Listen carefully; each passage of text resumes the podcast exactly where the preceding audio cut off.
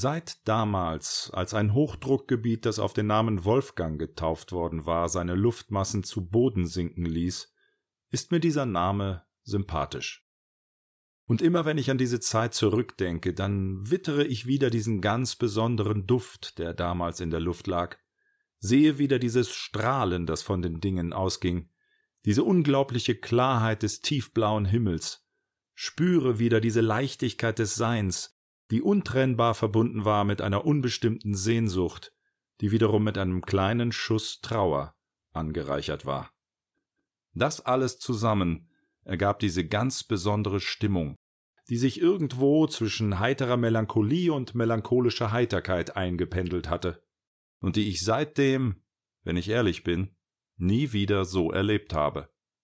Gut möglich, dass es einfach nur die optimale Kombination der Hormone Dopamin, Serotonin, Neurotrophin, Oxytocin und Testosteron in meinem Blut war, die mich das alles so empfinden ließ. Egal.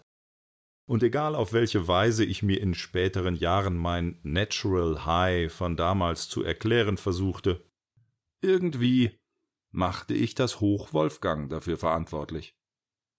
Aber am besten fange ich vorne an. Ein Hochdruckgebiet hatte es sich über Mitteleuropa gemütlich gemacht. Das Institut für Meteorologie der Freien Universität Berlin hatte es auf den Namen Wolfgang getauft. Die Luftmassen sanken großräumig zu Boden, wobei sie sich erwärmten.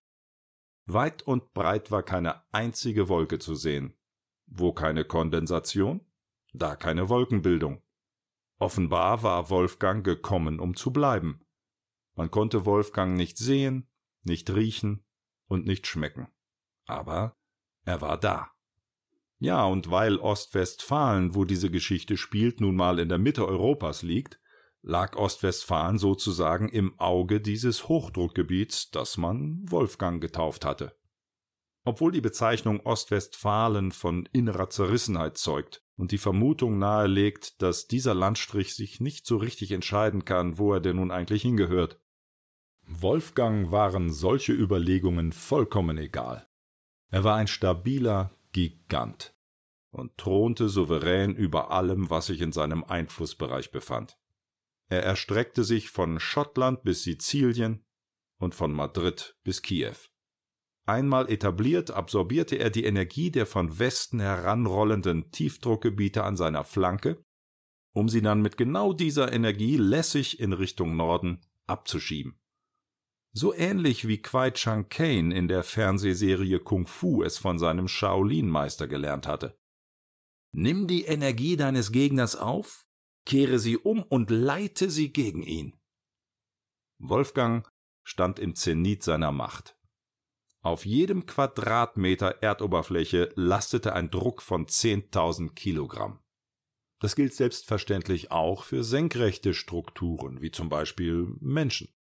Wenn wir von einer durchschnittlichen Körperoberfläche von 1,8 Quadratmetern ausgehen, lastete somit auf der Körperoberfläche eines jeden Menschen ein Gewicht von 18.000 Kilogramm, was dem Gewicht von drei ausgewachsenen Elefanten entspricht. Und es ist übrigens in einem Tiefdruckgebiet nur unwesentlich weniger. Also kein spezielles Charakteristikum von Hochdruckgebieten wie Wolfgang. Ich wollte es hier nur mal erwähnt haben. Wir Menschen kommen ganz gut damit klar, denn der innere Druck unserer Körperzellen wirkt dem Luftdruck entgegen, so dass wir zum Glück und in der Regel weder im noch explodieren, was eine ziemliche Sauerei zur Folge hätte. Aufgrund des herrlichen Wetters, das ihnen Wolfgang bescherte und weil sie, wie gesagt, den Luftdruck gar nicht wahrnahmen, fühlten sich die Menschen frei und leicht. Sie freuten sich über das, was man einen goldenen Oktober nennt, der Himmel erstrahlte in makellosem Blau. Und vor diesem makellosen Blau leuchtete das Laub der Bäume gelb, orange, rot, sowie in sämtlichen Zwischentönen dieser Farben. Ja, ganz Ostwestfalen leuchtete. Es war warm, und am Nachmittag überstiegen die Temperaturen die 20 Grad Marke. Unter den Reifen meines Fahrrads knisterte das trockene Laub. Ich fuhr absichtlich durch die Laubhaufen, die hier und da von einer leichten Brise zusammengefegt worden waren. Das krachte so schön. Dieses Geräusch liebte ich. Es war das gleiche Krachen, das entstand, wenn ich Cornflakes aß. Und das tat ich damals oft. Eigentlich morgens, nachmittags und abends. Bei uns zu Hause wurden Cornflakes übrigens Flöckchen genannt. Ein Diminutiv, das ich aus meinen Kindertagen, die zu diesem Zeitpunkt noch gar nicht so lange zurücklagen, in meine Jugend hinübergerettet hatte. Und heute? Ja, heute würde es soweit sein. Ihre Eltern waren übers Wochenende verreist und ihre jüngere Schwester war während dieser Zeit bei der Oma. Sie war schon aus dem Alter raus, in dem man zur Oma muss, wenn die Eltern mal nicht da sind. Alleine zu Hause zu sein, völlig frei, nach Lust und Laune schalten und walten zu können, ohne dass einem irgendjemand reinredete, das war ein fabelhaftes Gefühl von Freiheit. Diesen Zustand hatte ich auch schon ein paar Mal genießen dürfen, denn meine Eltern verreisten ziemlich oft und mein älterer Bruder war außer zum Schlafen sowieso nie zu Hause. Und jetzt war er seit Anfang des Monats bei der Bundeswehr und kam nur noch am Wochenende nach Hause. Früher ging sie in die Parallelklasse. Sie in die C, ich in die B. In der Oberstufe gab es keine Klassen mehr und wir hatten jetzt einen Leistungskurs, Englisch, und drei Grundkurse zusammen. Bio und bezüglich der anderen beiden bin ich mir nicht mehr sicher. Nur freitags, und heute war Freitag, hatten wir keinen gemeinsamen Unterricht. In den unteren Klassen war sie mir eigentlich nie aufgefallen.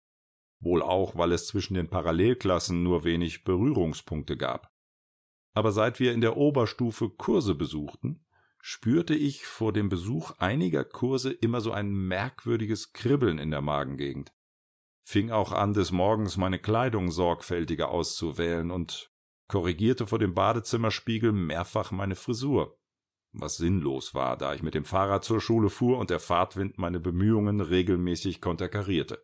Ich konnte mir diese Veränderungen zunächst gar nicht erklären, bis mir irgendwann auffiel, dass es sich bei den Kursen, vor denen es bei mir regelmäßig ventral kribbelte, exakt um die Kurse handelte, die auch sie besuchte. Wenn sie aus Krankheitsgründen mal nicht am Unterricht teilnehmen konnte, war meine Enttäuschung groß. Der Kurs verlief dann extrem schleppend.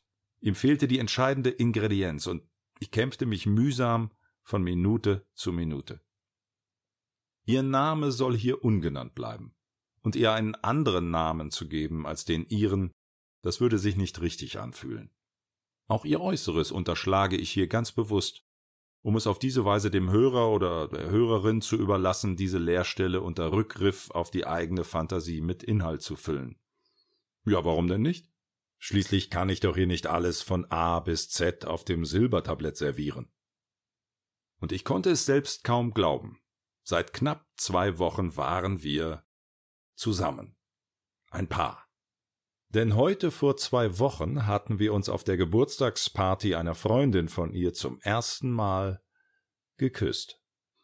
In den darauffolgenden Tagen telefonierten wir viel zum Ärger unserer jeweiligen anderen Familienmitglieder, denn damals gab es in den meisten Haushalten nur ein einziges Telefon. Ja, vielleicht auch zwei Telefone, aber mit Sicherheit nur einen Anschluss. Ja, das ist verdammt lang her. Auch in der Schule während der großen Pausen machten wir unsere gegenseitige Zuneigung öffentlich, wann immer sich eine Möglichkeit ergab, indem wir unsere Jochbeinmuskeln und Oberlippenheber bewegten gleichzeitig Unterlippen und Mundwinkelsenker nach unten zogen und bei der Gelegenheit auch gleich unsere Immunsysteme durch Austausch von Bakterien und Viren fit hielten. Mit anderen Worten, wir küssten uns. Wir taten das auf eine dezente, eher zurückhaltende Art und Weise, die nichts zu tun hatte mit dem sich gegenseitig auffressen, das man aus Hollywood-Filmen kannte. Unsere Zungen spielten bei diesen Küssen eher eine Nebenrolle, ohne große Chancen auf eine Oscar-Nominierung. Wir begannen unsere Beziehung eher behutsam und mit, wie soll ich sagen, angezogener Handbremse. Am Morgen hatten wir uns in der ersten großen Pause wie immer in der Raucherecke getroffen, obwohl keiner von uns beiden rauchte. Aber da einige der Leute, mit denen wir abhingen, rauchten, waren auch wir meistens dort zu finden. Wir standen da und hielten Händchen. Alle Welt sollte sehen, dass wir ein Paar waren. In diesem Fall bestand die Welt aus den Schülern des evangelisch-stiftischen Gymnasiums, aber hey. Und bei der Gelegenheit hatte sie mir von den Reiseplänen ihrer Eltern erzählt, und dann hatten wir uns für den Abend verabredet. Nach der sechsten Stunde hatten wir uns dann nur noch mal kurz bei den Fahrradständern gesehen und zugewunken. Und dabei hatte sie mir einen Blick zugeworfen, der Bände sprach. Was genau für Bände kann ich jetzt gar nicht so genau sagen. Bände jedenfalls. Dicke Bände. Die kann ich hier ja jetzt nicht alle vorlesen. Naja, die Wahrheit ist, ich projizierte alle meine Wünsche und Hoffnungen in diesen Blick hinein. Also waren es wohl eher meine eigenen Wünsche und Hoffnungen, die diese Bände füllten. Aber auf jeden Fall waren es dicke Bände. Und in erster Linie war dieser Blick von ihr eine Verheißung. Heute Abend würde ich zu ihr fahren. Und wenn alles nach Plan lief, also zunächst mal meinem Plan, dann würden wir heute Abend zum ersten Mal. Ja, und nicht nur das. Ich könnte bei Bedarf, also meinem Bedarf, auch noch die Nacht bei ihr verbringen. Meiner Mutter hatte ich nämlich, nachdem ich zwanzig Minuten später zu Hause angekommen war, während des Mittagessens beiläufig mitgeteilt, dass ich heute mit Henning auf eine Party gehen und dann bei ihm übernachten würde. Ich hätte ihr vielleicht auch sagen können, was ich tatsächlich vorhatte, aber aus irgendeinem Grund tat ich es nicht. Als Henning und ich so elf, zwölf, dreizehn waren, kamen solche Übernachtungen regelmäßig vor jetzt nur noch extrem selten. Aber auf jeden Fall waren diese Sleepovers eine Art Routine. Seit der fünften Klasse war Henning mein bester Freund und ich hatte ihn am Nachmittag telefonisch in meine Pläne eingeweiht. Ich gebe zu, ich war wegen heute Abend ziemlich aufgeregt. Meine Nervosität wird umso verständlicher, wenn man berücksichtigt, dass es mein erstes Mal sein würde. Aber ich muss zugeben, spätestens seit ihrem Blick bei den Fahrradständern war meine ansonsten gern und oft zur Schau gestellte, wenn auch auf tönernen Füßen stehende Coolness wie weggeblasen und hatte einer leicht fiebrigen, aber dennoch nicht unangenehmen Anspannung Platz gemacht. Dabei war es jetzt erst zwei Uhr nachmittags. Und wir hatten uns für acht verabredet. Wie zum Teufel sollte ich denn jetzt bitte schön die kommenden sechs Stunden totschlagen? Einstein hatte recht. Zeit ist relativ. Und manchmal dehnt sie sich eben wie ein Kaugummi. Ja, so ein Nachmittag, dessen Ende man kaum erwarten kann, konnte sich ganz schön hinziehen. Außerdem hatte ich die ganze Zeit über so eine unterschwellige Befürchtung, dass sie anrufen könnte, um abzusagen, weil irgendwas dazwischen gekommen war. Das steigerte meine Nervosität noch zusätzlich. Im Laufe des Nachmittags klingelte das grüne Telefon mit Wählscheibe dann auch ganze viermal und jedes Mal durchzuckte es mich. Aber zum Glück war immer jemand anderes dran und meine Mutter holte mich nie zum Telefon. Vorfreude soll ja die schönste Freude sein. Naja, vielleicht stimmt das auch. Aber Vornervosität ist definitiv nicht die schönste Nervosität. Ich hatte so ein immer wieder aufwallendes Kribbeln im Bauch, die berühmten Schmetterlinge. Bei mir fühlten die sich eher wie Flugsaurier an. Ich legte mich aufs Bett und hörte Musik. Natürlich, was sonst? Über Kopfhörer. Auf diese Weise konnte ich mich komplett von der Außenwelt abkapseln, was wiederum ein rascheres Verstreichen der Zeit begünstigte. Die Kopfhörer hatte ich von meinem Bruder ausgeliehen. Ohne dessen Wissen. Mit seinem Wissen wäre es gar nicht erst zu einer Laie gekommen. Es handelte sich um Kopfhörer von Pioneer SE 50. Das waren so Riesendinger, wie sie heute wieder modern sind und diese Kopfhörer waren meinem Bruder heilig. Aber ich war safe. Denn vor acht würde der sowieso nicht zu Hause sein. Ich hörte Oxygen von Jean-Michel Jarre. Das sind jetzt ganz schön viele J-Laute. Das mit diesem Cover, auf dem sich ein Schädel aus der Erdkugel schält. Das half gegen die Nervosität und hatte eine stark sedierende Wirkung.